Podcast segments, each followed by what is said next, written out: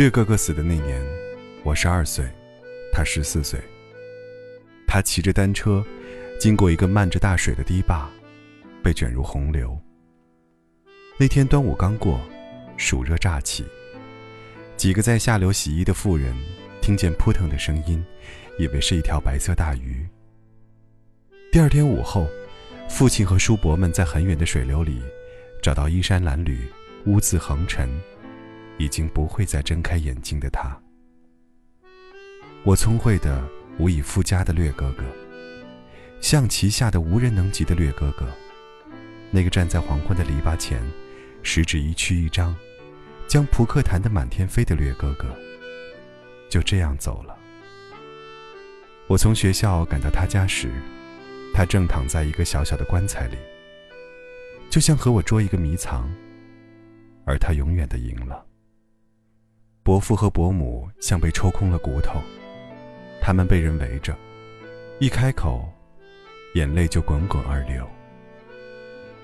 但终于到了最后的送别。第三天午后，那支白色的队伍停在一块向南的山坡，将略哥哥放了下来。那里开阔明净，草浅风轻。对面还有一个日夜通明的加油站。看风水的先生说：“坟头对着光，他就能看清方向，找到路再回来。”伯母几次崩溃，红哥哥扶着她，一遍遍地说：“妈，你还有我，你还有我。”我不知道这件事是不是最大的动因。总而言之，后来，红哥哥就像个疯子一样努力。有一年，家里穷得没有了办法，父亲邀了两个人，贩猪肉去南昌卖。肉卖完后，去医学院看红哥哥，他那时正在考研究生，努力的叫人害怕。我父亲回来后，感叹说：“我看他的同学都是稀稀浪浪的，只有你红哥哥，一刻不停的在看书，根本没有时间玩。”一个多月没洗澡，你好好学着点啊！一个真正竭尽全力的人，运气都不会差。他果然顺利考上，在以后顺利考博出国。二十八岁，他带着嫂子一起留美；三十六岁拿到美国绿卡，从此定居 USA。在美国时，他成为一家上市公司的技术总监。早早就实现了财务自由，而在生物医学领域，又研发了分子检测的专利。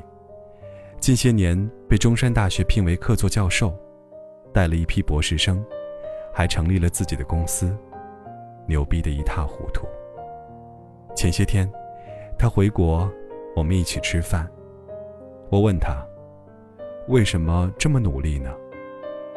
他说，除了努力，我们别无选择。又说到他当年的同学，大多安稳地待在小地方，朝九晚五，早早就进入了一种僵局。他说：“这不是生活简单，而是一种伪钝和懒惰。我们一定要警惕。当一个人失去追求卓越的信念，平庸就开始了。蛇蜕皮，蝉脱壳，毛毛虫破茧。每一个从底层逆袭的人。”没有一个不是脱层皮，或是掉身肉的。这世上，没有毫无道理的横空出世。所有的闪亮登场背后，都是多年苦心孤诣、沉默不语的自我挑战，对极限的不断突破。弱者相信运气，强者只信因果。我刚刚练习写作时，有一个前辈，曾给了我一个浅白，但又至关重要的建议。别想那么多，你只要记得，任何人用十年时间全神贯注、心无旁骛地做一件事，都会成为顶级人才的。后来，我觉得他说的太保险了。只要用两年专注于一件事，就可以在业内小荷才露尖尖角；用五年时间，就能成为佼佼者；而十年，足够让你出类拔萃。成为明星。丹尼尔·科伊尔的一万小时天才理论，和马尔科姆·格拉德威尔的异类，也是同样的意思。人们眼中的天才，之所以卓越非凡，并非天资超人一等，而是付出了持续不断的努力。一万小时的锤炼，是任何人从平凡变成超凡的必要条件。达芬奇至少花了一万小时，才有了蒙娜丽莎；莫扎特至少练习了一万小时，才写出了第九号协奏曲。比尔·盖茨设计了七年的程序，才有了微软。达尔文说：“我一直认为，除了傻子，人在智力上差别不大，不同的只是热情和努力。真正决定一个人成就的，从来就不是天分，也不是运气，而是严格的自律和高强度的付出。我们都是滚滚红尘里那最平凡的一些，但是。”我们都有着隐秘的愿望，有更多的自由，有更多的选择，在更好的世界里生活。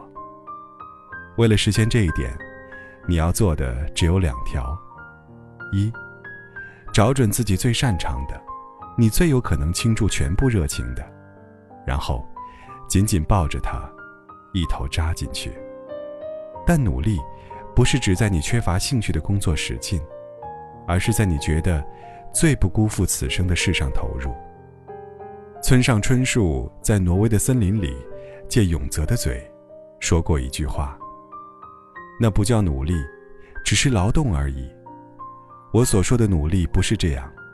所谓努力，指的是主动而有目的的活动。找准之后，让它成为你锋利的刀斧，你精准的指南针，你稳固的梯子。你翘起梦想之国的杠杆。二，投入所有精力，不要管结果，不要听别人瞎说。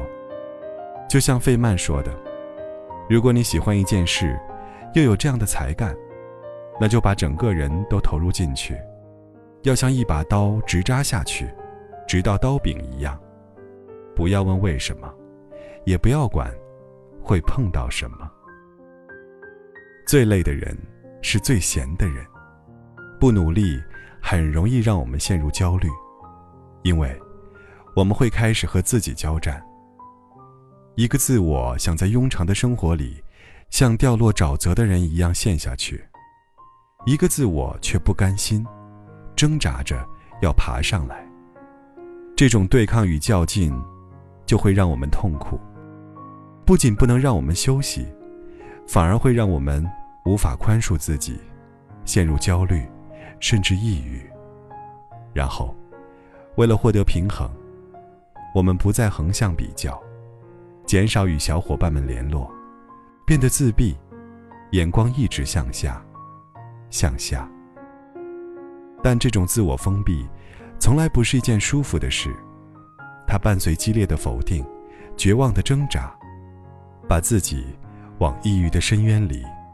愈推愈深，在钟爱的事情上投入时间，开始创造，获得自我价值，对于我们，都是一种有益的疗救，而非消极的消耗。维克多·弗兰克说：“当一个人努力做一件事，或真心关爱一个人时，幸福便悄悄来临了，而努力本身，也会给我们带来巨大的回报。”当我们沉潜于某一事物，完全忘我，完全融入，沉入一种超然的平静中，生命中真正的幸福便会来临。比物质的享受更甚，比他人的赞许更妙不可言。当我懒惰的时候，是我病最重的时候；当我努力的时候，是我最健康的时候。就像那天席间。我还问了红哥哥一句话：“那么拼，是不是和略哥哥的事情有关呢？”他说：“有，但不全是。更多的，这是一种本能。如果不努力，会感觉不舒服。我们为什么要努力？首先，因为我们是不甘平庸的年轻人，因为我们想有更多的自由与选择，我们想生命更丰富，我们想有更多的尊重与爱，我们想有一天能坐在偶像对面和他称兄道弟，而不是一直跪舔。我们想有一天能踏上那些喜欢的异国，坐在当地最负盛名的酒吧，用流利的英文和一个青年谈恋爱，而不是一直在天朝做白日梦。其次，因为不努力，我们会焦虑。这世界高速运转，从来不会因为你的自动退伍而停歇片刻，而当你一停下，你会发现，朋友们都在竭尽全力的向前，他们朝气蓬勃，他们熠熠生辉，他们就在你梦想的路上，开始闪闪发亮。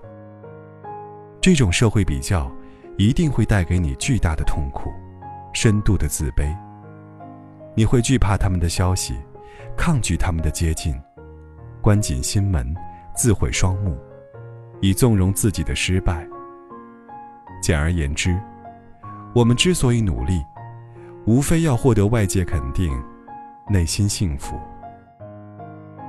去做一件你最想做好的事吧，然后抵达你的梦想。你没必要一开始就很厉害，但现在，你要开始去变得很厉害。